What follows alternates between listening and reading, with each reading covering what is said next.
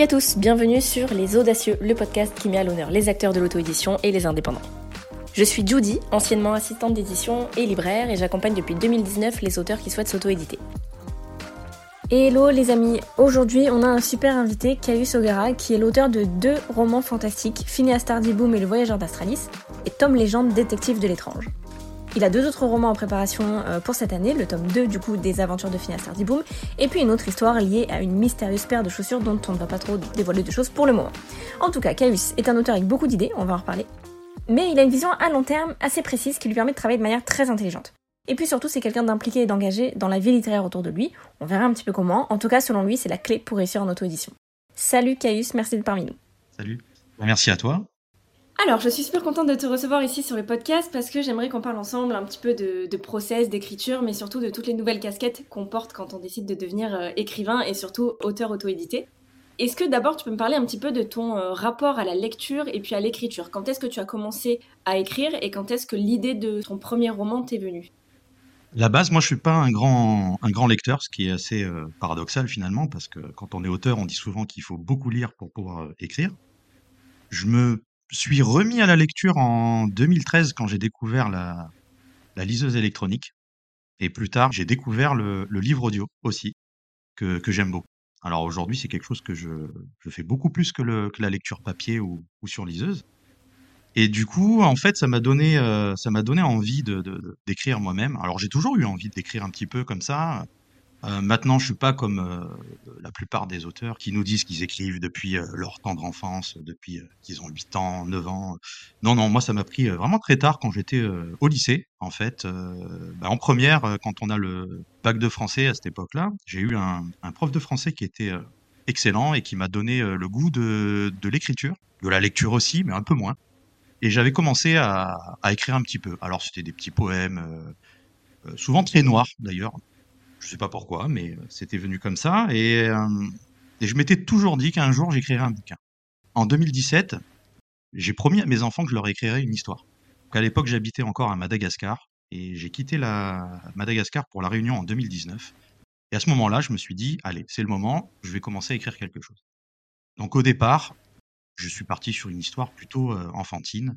Et finalement, ça a dérivé en quelque chose d'autre. Et en, 2000, euh, donc en 2022, je sors euh, Phineas Boom et Le Voyageur d'Astralis. Voilà, c'est venu comme ça. Tu peux nous en parler un petit peu de ce premier roman, du coup euh, Comment tu l'as construit Qu'est-ce qu'il raconte À qui il est destiné? Alors au départ, il était destiné à la jeunesse.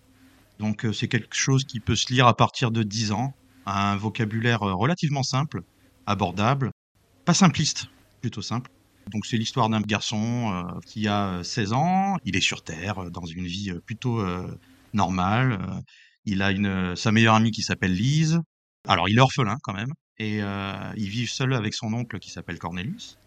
Et un jour, bah, il y a un grand méchant qui vient taper à la porte, et puis tout démarre. De là, son oncle est blessé, et il se lance sur une, sur une piste à la fois étrange et complètement folle pour retrouver euh, un artefact. Et j'en dis pas plus parce que sinon je vais spoiler. Ouais. tu disais destiné à la jeunesse, mais finalement euh, tout aussi euh, adapté pour un lecteur adulte.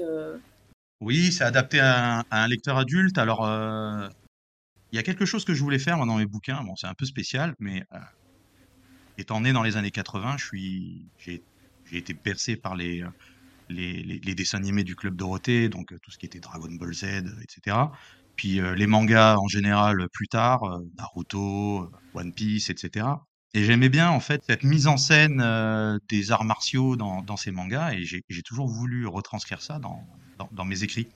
Alors c'était plutôt compliqué parce que justement, je, regardais comment se passaient les, scènes d'action, de, combat dans, dans, les autres romans et c'était pas exactement comme ça. Et je me suis dit bah moi je vais changer un petit peu, voilà. Et j'ai commencé à, regarder énormément, à revoir des épisodes de Naruto, en l'occurrence, pour euh, m'inspirer bah, des combats et des, euh, de toutes ces, euh, ces techniques d'attaque, etc. Et j'ai essayé de retranscrire ça au maximum dans, mes écrits. Donc en fait, si on est fan de, Naruto ou d'autres mangas hein, et qu'on lit mes, mes, scènes d'action, clairement, on va retrouver du, du manga dedans. Alors il y a des petits trucs, euh, des petits détails comme ça qui peuvent être euh, parfois euh, bizarres pour le lecteur lambda. Je donne un exemple. On peut avoir un duel entre deux protagonistes et puis ils se regardent dans le blanc des yeux, ça bouge pas. Et soudainement, on entend le, un petit oiseau qui va faire craquer une branche et ça, ça démarre et l'action elle se, elle se lance. Alors ça, clairement, quand on lit le bouquin, si on n'a pas l'habitude des mangas, on se dit bah je vois pas l'intérêt de voir un, un, petit oiseau qui fait craquer une branche et puis il démarre. En réalité, c'est quelque chose qui est très utilisé dans les mangas. On a souvent ce, principe de duel figé un petit peu, et puis ensuite on a un élément extérieur qui vient tout déclencher j'ai pas mal d'inspiration Dragon Ball Z aussi, ça aussi, c'est quelque chose qui va ressortir beaucoup plus dans, le deuxième tome de Phineas. premier, c'était du, plus Naruto, hein, clairement. Alors avec euh, pas mal d'inspiration euh, Tolkien. Euh, bon, en général, on s'inspire. C'est un melting pot, hein, on s'inspire d'un peu de tout. Voilà. Donc pour Phineas Tardy Boom, c'était, c'était plutôt ouais, inspiration dessin animé. J'ai voulu écrire le roman que j'aurais voulu lire. Parce que, euh, alors j'ai lu plein de bouquins qui étaient super intéressants, avec des bonnes scènes d'action, etc. Mais je me suis toujours dit, tiens, il manque un truc, on dirait que c'est pas assez osé. Euh, voilà, je me suis dit, bah allez, tiens, je vais faire le, bouquin que, que j'ai envie d'écrire. Et euh, je voulais quelque chose d'assez particulier parce que aujourd'hui, on est à l'ère de la consommation rapide. C'est un peu le fast-food et dans tout. Alors, on le voit avec Netflix, on le voit avec des, des, plateformes de streaming Spotify, etc. On est très dans la. On regarde plus un film, on consomme un film. On regarde pas une série, on consomme une série, etc. Et je me suis dit, tiens, pourquoi pas euh, finalement refaire ce même schéma avec les, avec les romans. Je sais que en ayant discuté avec des lecteurs, ils me disent, ben nous, on aime bien lire, mais euh, on a de moins en moins de temps. Voilà, on rentre le soir de, notre journée de travail, on doit s'occuper euh, du dîner, des enfants, et on n'a pas forcément beaucoup de temps. On est fatigué, et, et, pourtant on a, envie de lire. Alors c'est pas tout le monde évidemment, euh, c'est pas pas tout le monde qui va être rebuté par un pavé de 600 pages. Mais je sais que euh, beaucoup de lecteurs aujourd'hui voilà, ont envie de lire quelque chose d'intense et puis de passer à autre chose. Voilà. Ils n'ont pas envie de rester scotchés forcément très longtemps sur une histoire. Et je me suis dit, tiens, pourquoi pas essayer de, bah, de devenir un peu le Netflix du roman. Dans mon idée, c'était d'écrire des histoires euh, assez simples et très intenses. C'est-à-dire voilà, une histoire qui est captivante, avec de l'action, où tu t'ennuies jamais. Alors c'était un pari assez osé finalement, parce que c'est vrai que quand on, quand on lit un roman, on a l'habitude d'avoir une courbe montante, descendante, voilà, avec des moments d'accalmie, des moments où, on va apprendre des choses, etc. Et moi, j'ai voulu vraiment écrire des bouquins où tu t'ennuies jamais, quoi. Donc en fait, c'est vrai que quand tu lis, quand tu lis mes romans, bah, t'as pas vraiment de moments où tu peux, tu peux être calme. Donc en général, j'essaye d'alterner. Alors ça va être des moments d'action et des moments où tu vas apprendre quelque chose. Mais les moments où les héros vont se poser et, boire un café, il y en a pas beaucoup.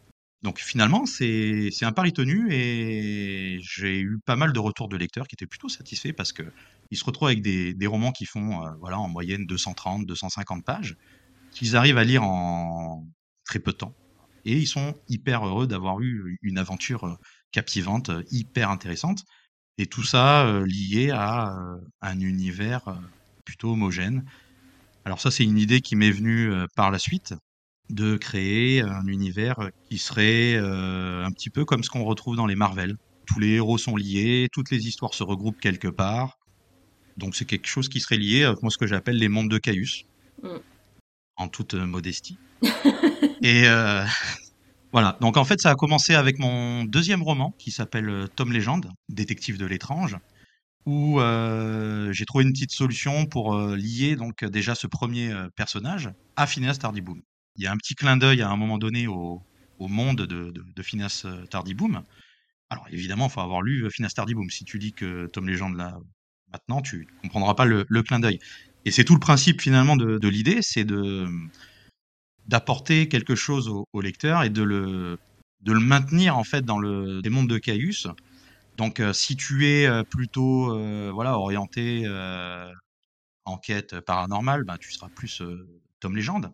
Mais bah, tu vas être tu vas savoir que voilà si tu veux l'ensemble des informations, à un moment, il faudra aller lire Phineas Tardiboum. Bah, bah, même si t'es pas trop voilà livre jeunesse, tu dis bah, il me manque quelque chose. C'est un petit peu, tu vois, dans les Marvel, quand tu bah, es fan de, Tu vas être fan d'Iron Man, par exemple, et puis à un moment donné, bah, tu sais que dans Captain America, personnage que tu aimes un peu moins, il fait une allusion à quelque chose. Donc, si tu regardes pas les Captain America, il va te manquer un, un élément. Truc, finalement, tu as quand même envie d'aller le regarder pour essayer d'avoir toutes les, toutes les infos. Quoi. Ouais, finalement, c'est ça. Tu te dis, pour avoir une histoire complète, avoir tous les tenants et les aboutissants, tu es obligé de tout regarder. Et c'est un petit peu ça que j'ai envie de créer donc avec mes, euh, mes romans. Maintenir euh, donc tout un système comme ça autour de, des personnages. Alors en fait, j'ai dans l'idée de créer euh, donc plusieurs séries. Donc j'ai commencé avec Phineas Tardy Boom qui va se décliner en trois, en trois tomes. Donc là, j'ai écrit le deuxième qui devrait sortir le mois prochain, normalement. Alors, il devait sortir en février. Comme j'ai quitté La Réunion il y a peu, je suis là aujourd'hui en France, en métropole, euh, j'ai été un petit peu dérangé par le déménagement, donc j'ai dû retarder mon, la sortie de mon roman. Mais il va sortir en mars. Donc, ce sera le deuxième tome de Phineas qui s'appelle Phineas Tardy Boom et les Maîtres du Temps. Le prochain aussi qui va suivre, c'est une histoire, donc c'est un one-shot. Ce sera l'histoire de Chaussures tueuses.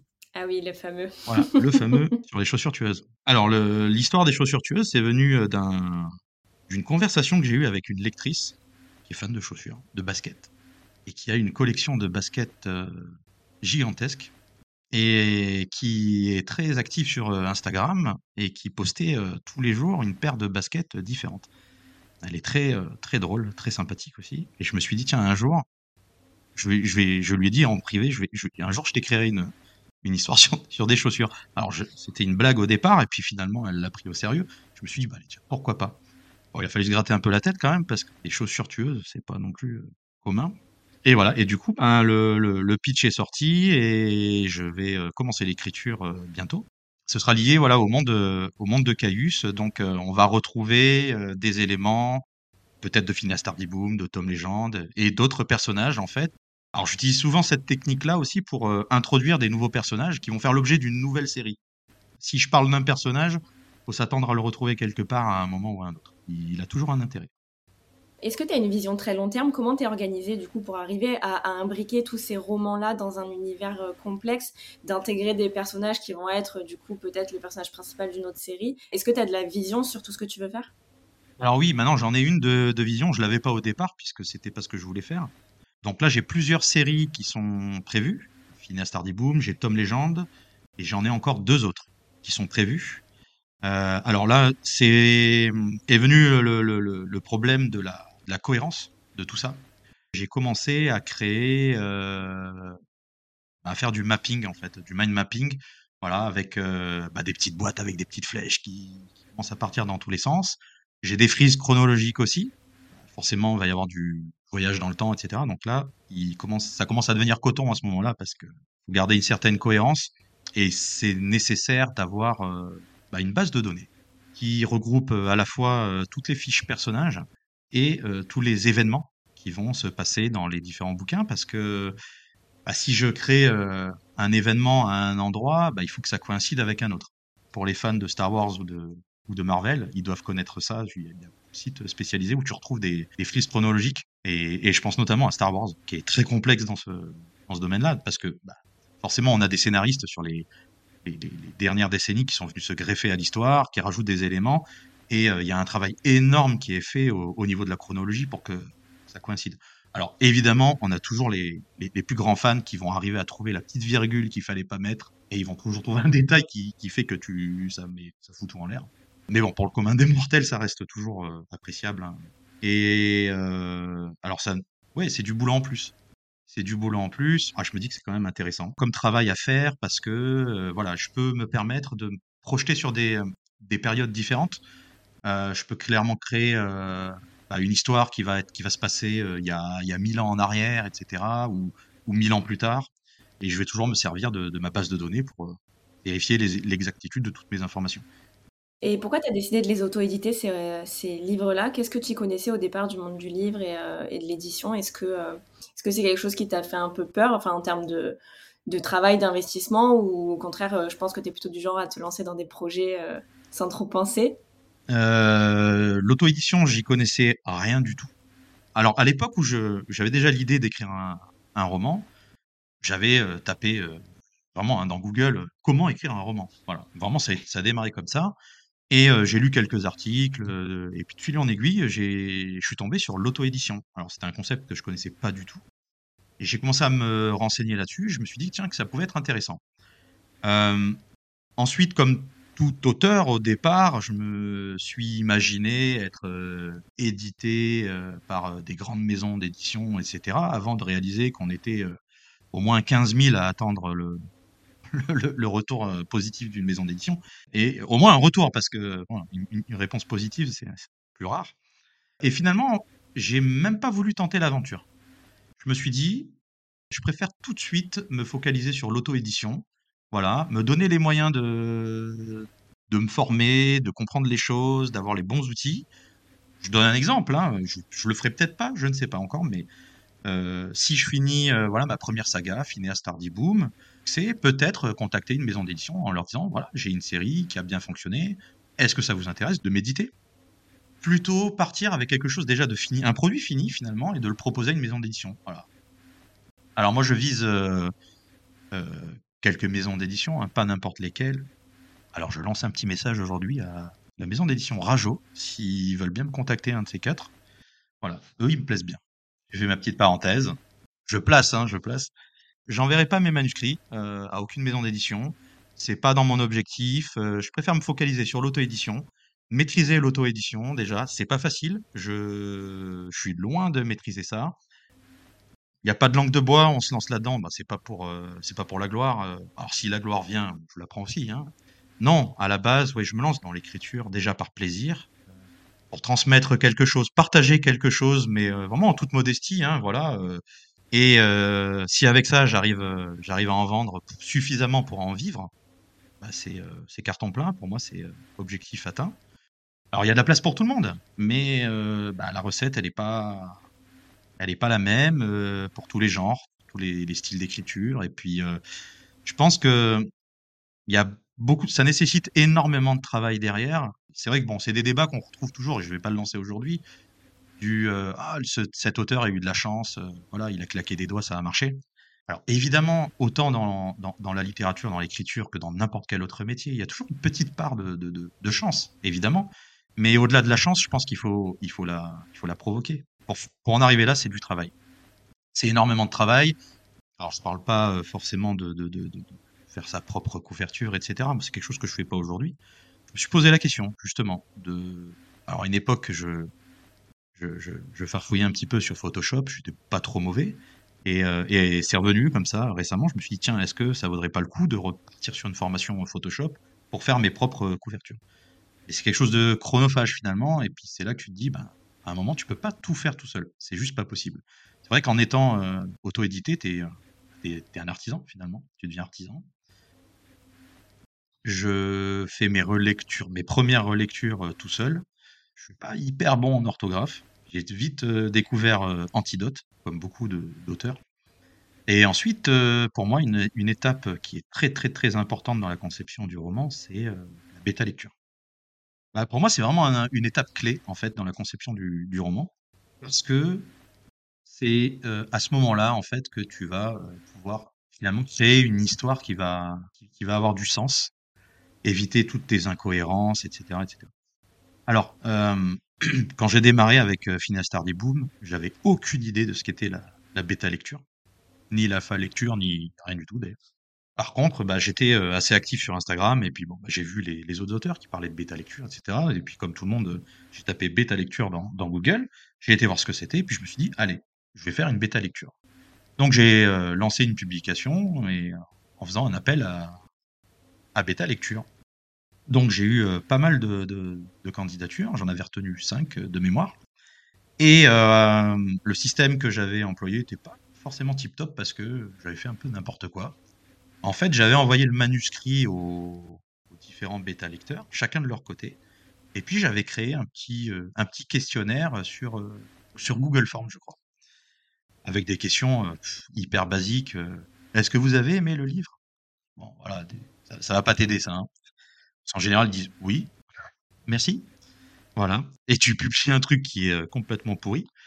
C'était pas forcément tip top, c'était pas bien parti, mais j'ai trouvé une bêta lectrice de dernière minute qui s'appelle Christelle, qui euh, m'a un petit peu imposé sa, façon de faire, parce qu'elle avait déjà fait plusieurs bêta lectures. Et à l'époque, elle m'a dit bah, Tiens, moi, j'ai l'habitude de travailler sur Google Doc, donc euh, est-ce que tu voudrais bien uploader ton, ton manuscrit sur Google Doc et je te fais des commentaires comme ça en direct et tu peux corriger, etc. Alors je connaissais Google Doc évidemment, mais j'avais jamais vraiment travaillé comme ça. Et j'étais un peu frileux en fait au départ. C'est vrai qu'on a tendance à se dire, ben j'ai pas envie moi de distribuer mon manuscrit comme ça, de le mettre sur Internet. On va me plagier parce qu'on a l'impression qu'on est Stephen King, hein, forcément on va me plagier. Et en fait non, pas du tout. Ça se passe pas comme ça. Alors évidemment, il faut avoir une certaine confiance hein, avec tes, bêta lecteurs. Et j'ai trouvé le, le, concept hyper intéressant parce que ça fait gagner du temps et euh, tu as une vraie interaction avec le, bêta lecteur parce que tu peux bah, chatter en direct avec lui, etc. Et, j'ai fait comme ça ensuite pour ma deuxième bêta lecture également pour euh, Tom Legend. Donc tout de suite, j'ai fait un appel euh, à bêta lecteur qui, et qui avait la chance de converser ensemble sur le manuscrit. Donc c'est hyper intéressant pour, pour l'auteur puisque ça crée des débats finalement. T'as pas qu'un point de vue, et quand tu as un retour de, lecteur, eh ben, tu n'es pas seul à te poser la question qu'est-ce que je fais? Je prends la proposition A ou la proposition B Donc, c'est vraiment il y a une vraie interaction comme ça où euh, ben, la personne va dire ah ben moi je, je pense que l'idée euh, ce serait plutôt de faire ça, faire ça, et puis l'autre va dire ah ben non moi je vois comme ça parce que machin. Et au final voilà en, en discutant comme ça, ben, tu t'aperçois que euh, ah ben oui il y avait une incohérence trois pages plus haut et, et on l'avait pas vu. C'est hyper dynamique et c'est comme ça que je pense avoir résolu pas mal de, petits problèmes dans mes, euh, dans mes manuscrits. Alors, beaucoup d'incohérences, beaucoup d'idées aussi qui sont venues comme ça. Alors, euh, évidemment, c'est euh, en tant qu'auteur, il faut avoir le recul nécessaire pour accepter la critique, si, si elle est constructive, hein, évidemment. si c'est pour qu'un bêta lecteur te dise, bah écoute, t'as écrit vraiment quelque chose de pourri et sans te dire pourquoi ni comment, bon, ça peut vexer déjà, et puis euh, bah, ça sert à rien. Et là, ça n'a pas été le cas pour, euh, pour mes bêta lectures, donc euh, ça a été que des retours très très positifs. Et c'est comme ça que j'ai pu voilà, arriver à une certaine qualité dans, dans, dans mes manuscrits, et j'en suis vraiment très très content. Et c'est vraiment une méthode que je ne quitterai plus. Alors ça peut décontenancer certaines ou certains bêta lecteurs parce que ben, des fois ils sont un peu timides, ils n'ont pas trop envie d'échanger avec les autres, etc. Donc moi je préviens toujours, c'est euh, voilà. Premièrement, il faut euh, euh, accepter de se connecter avec ton, son adresse Gmail ou autre sur le Google Doc et de rejoindre ma petite communauté. Parce que j'ai créé il y a peut-être maintenant un an une communauté qui s'appelle, encore en toute humilité, les mondes de Caius. Donc c'est un serveur Discord qui regroupe aujourd'hui, je sais plus, 70 personnes à peu près. Alors, on a des auteurs, majoritairement, évidemment, publiés, pas publiés, euh, en devenir. On, partage énormément d'informations et euh, retrouver un certain soutien. C'est une communauté très bienveillante. Euh, on peut poser des questions, tout le monde répond. On organise des concours. On en avait fait un dernièrement, là, en, en janvier. Un gros concours où finalement on était 13 à participer, 13 auteurs ont bien voulu euh, participer, et euh, on a une gagnante qui a reçu un colis énorme de, 13 romans papier. Et on n'a pas que des auteurs, on a des lecteurs aussi, parce que, mine de rien, moi c'est ce que je voulais euh, absolument conserver, voilà, une proximité avec le lecteur. Et c'est quelque chose qui fonctionne bien finalement, parce que ça permet à tous ces lecteurs qui sont très fans d'un auteur, de pouvoir venir sur le, sur le Discord et finalement de, bah, de discuter avec lui. Bah, voilà, donc on a cette communauté, euh, lecteurs, euh, auteurs, et parfois euh, des freelances aussi qui viennent. On a des correcteurs, des correctrices qui viennent là, bah, à la fois pour trouver des, clients et puis qui, deviennent, qui deviennent des amis. Donc ça crée un, un petit réseau qui, facilite les échanges. Par exemple, on a un auteur qui veut qui a fini son manuscrit, qui veut le corriger, eh ben, il a juste à poster un petit message et puis trouver un, correcteur assez rapidement. On a des graphistes aussi. C'est euh, hyper important. Voilà. Quand tu arrives au moment de faire ta couverture, tu sais pas trop euh, voilà, qui je contacte, comment je contacte. Et euh, bah, comme ça, on a des, des, graphistes qui sont là. Donc parfois, on leur, on leur demande s'ils peuvent, s'ils peuvent travailler pour nous ou alors ils nous donnent des contacts. Donc c'est vraiment une communauté comme ça qui est très bienveillante et changer ses erreurs aussi, parce que bah, on en fait encore. Donc euh, c'est une communauté qui est ouverte. On retrouve le lien dans mon dans ma bio sur Instagram. Donc euh, qui veut peut venir. Parlant de communauté, j'avais envie de parler aussi de l'association dont tu fais partie, Wondercrow. Est-ce que tu peux nous en parler un petit peu? Comment tu as intégré cet assaut et comment elle fonctionne? Oui. Alors l'association Wonder Crow, c'est une association qui au départ euh, a pour vocation de, de promouvoir euh, les auteurs, les auteurs auto-édités. Donc ils ont démarré en faisant euh, un groupe de chroniqueuses et de chroniqueurs qui proposent des services presse gratuitement. Voilà, donc euh, le principe est très simple. Tu, tu leur fais euh, une demande de, de, service presse, tu leur envoies ton, ton, manuscrit ou ton livre papier, et là tu as des, des chroniqueuses qui vont venir se positionner. Sur, euh, sur, ton bouquin. Et en fait, euh, cette association, donc qui a démarré comme ça, uniquement avec le, côté service presse, a grandi un petit peu ses, ses, services si on peut dire ça comme ça, et qui a proposé euh, ensuite aux, auteurs d'adhérer dans le but ben, de créer déjà une communauté euh, d'entraide. Et aujourd'hui, on a pour vocation de proposer euh, de plus en plus de choses, notamment euh, l'organisation de salons, un petit peu partout euh, en France. Quand on peut, on, on, propose les salons gratuits aux membres de l'association.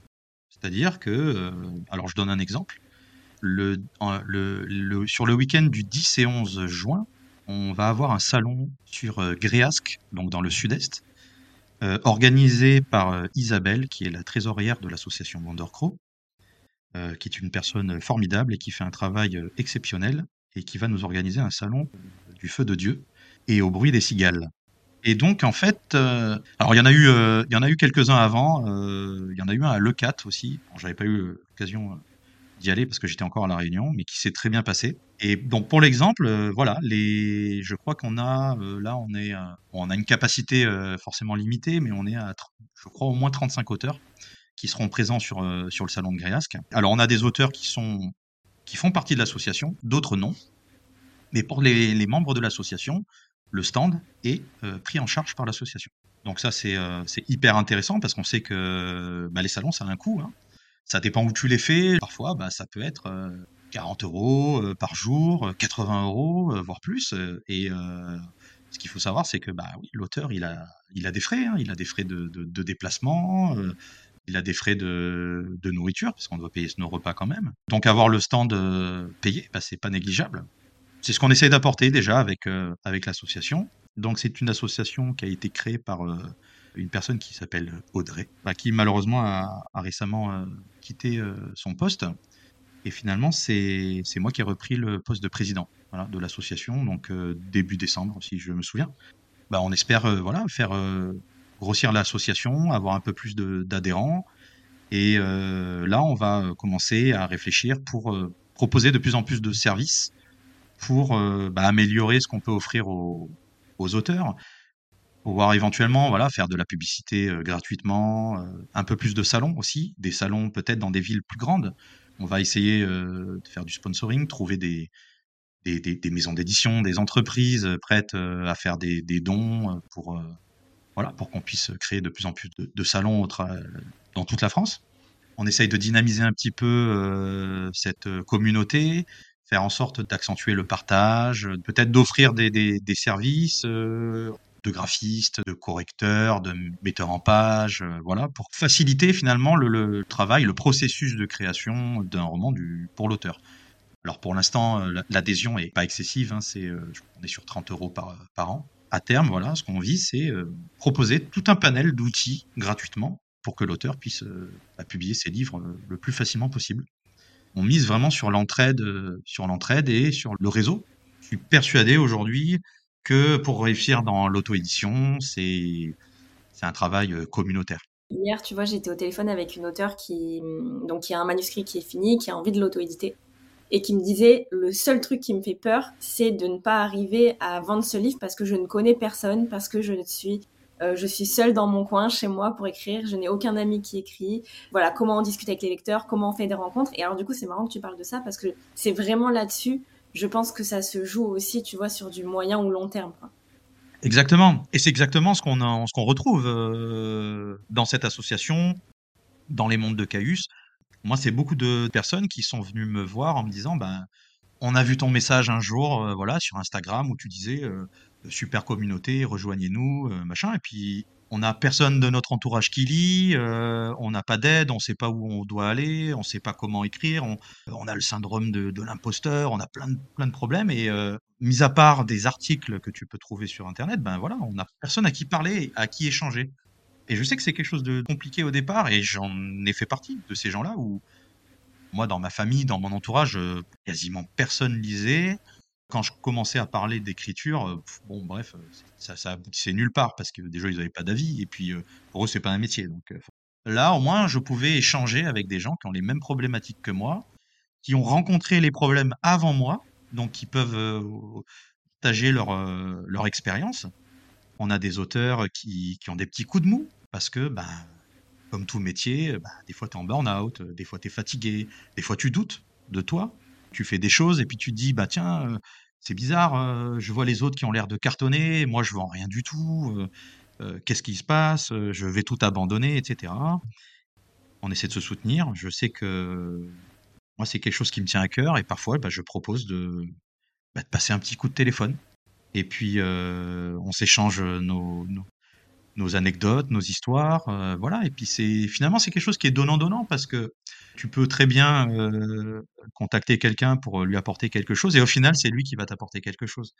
Et c'est ça qui est beau finalement dans cette communauté, c'est que c'est infini. En fait, on, a toujours quelque chose à, transmettre à l'autre. Et c'est finalement c'est ça, je pense que les, gens recherchent un peu retrouver quelque chose en commun. Et, c'est ça qu'on crée avec notre communauté finalement, c'est des peurs qui peuvent être vite comblées en fait. Une fois qu'on a trouvé les, bonnes personnes à qui parler finalement, euh, ou à qui poser des questions. En fait, je pense qu'elle a juste besoin d'être rassurée sur le fait que c'est faisable et qu'elle n'est pas toute seule dans ce cas-là et qu'en fait, il y a plein de choses qu'on peut échanger.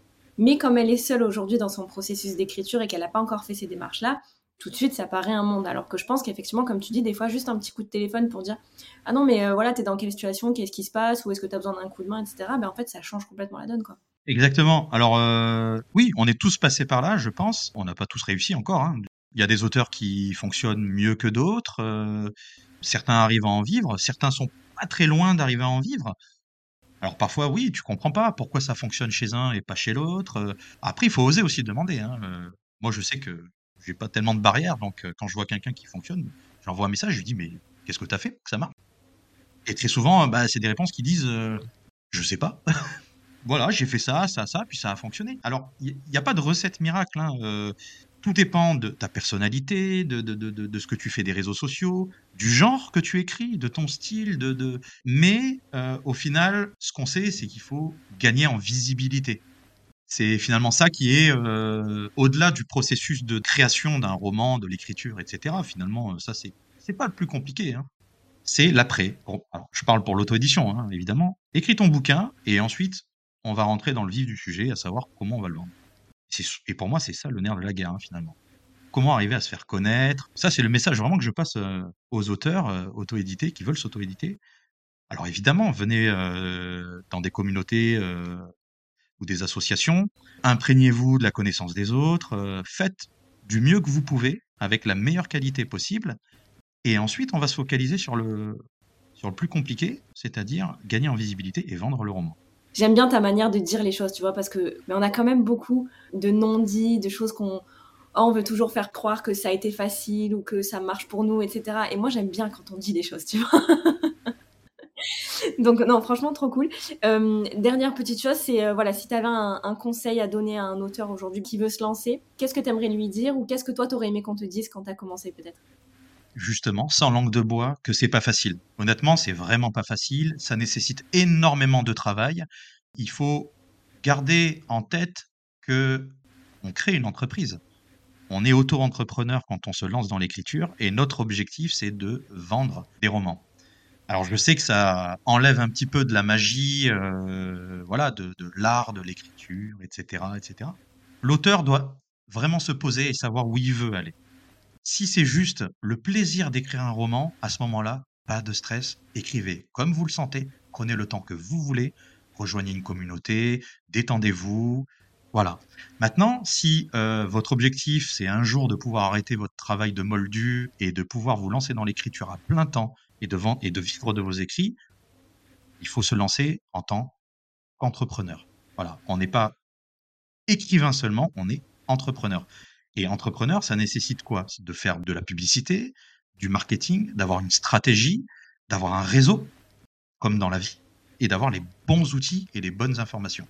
Et pour avoir ça, il faut rejoindre des communautés efficaces avoir les bons contacts et ne pas hésiter à faire des formations. Vous avez le droit de ne pas tout connaître et vous pouvez vous former dans ce que vous voulez. N'oubliez jamais que la vie professionnelle, c'est une formation perpétuelle. On n'arrête jamais d'apprendre, on n'arrête jamais de se former. Celui qui ne se forme pas, c'est une personne qui n'évoluera pas. Alors il y a de tout, hein, euh, on peut trouver des, formations à 150 balles, des formations à 1000 euros, à 3000 euros. C'est votre choix, vous voyez ce que, ce que vous voulez. Moi j'ai démarré comme ça.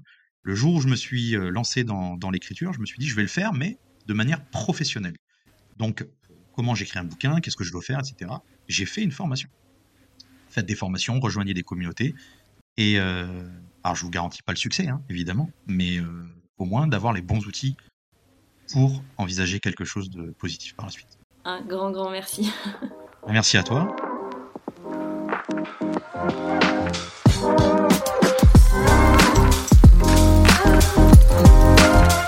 Quand on démarre un projet comme la publication d'un livre, et c'est valable en auto-édition comme dans l'édition traditionnelle de toute façon, la priorité c'est de se rendre visible pour le vendre, le faire connaître, euh, lui permettre de vivre dans l'esprit des lecteurs. Caius l'a dit et l'a répété aujourd'hui, c'est important de se construire un réseau. Et on part tous de zéro, hein. c'est normal d'avoir cette peur quelque part euh, de ne pas réussir à faire connaître son livre. Mais on doit dépasser cette peur de l'autre, intégrer des groupes, créer du lien, participer à des actions, qu'elles soient petites ou grandes, euh, pour rencontrer d'autres auteurs et d'autres lecteurs. L'autre chose dont on a parlé aujourd'hui, c'est que l'auteur auto-édité est un artisan. Et j'aime beaucoup qu'il utilise ce mot parce que c'est celui qui a le plus de sens pour moi, qui donne toute sa dimension à mon travail. C'est pas pour rien que mon entreprise s'appelle Édition Artis. Hein Être artisan, ça veut dire façonner de ses mains quelque chose qui nous ressemble. Ça veut dire apprendre continuellement, se perfectionner, présenter son art à ceux qui peuvent y être sensibles. Mais l'auteur, c'est aussi un entrepreneur. Et c'est un mensonge de dire que cette dimension n'entre pas en ligne de compte. Et j'en ai parlé plusieurs fois avec des auteurs qui sont intervenus sur le podcast, c'est vraiment se voiler la face. Être auteur auto-édité, ça implique de faire des choix. C'est se positionner de manière professionnelle, donner de sa personne pour faire grandir son projet. D'ailleurs, je serais vraiment curieuse de vous entendre sur le sujet, donc n'hésitez pas à réagir sur ce podcast et à continuer le débat. Sur ce, je vous laisse. Euh, merci d'être resté jusqu'à la fin de ce podcast. Si vous aussi vous aimeriez vous lancer dans l'auto-édition mais que vous ne savez pas vraiment par où commencer, j'ai créé une formation qui s'appelle justement Publier son livre en auto-édition et qui vous permet de réaliser ce projet tout en étant accompagné. Vous pouvez retrouver tous les détails de cette formation en barre d'infos de ce podcast ou sur mes réseaux sociaux. Si notre discussion vous a plu, n'hésitez pas à laisser une bonne note et à partager l'épisode. Et si vous voulez qu'on parle d'un sujet en particulier, envoyez-moi un message ou laissez-moi un petit commentaire. Ciao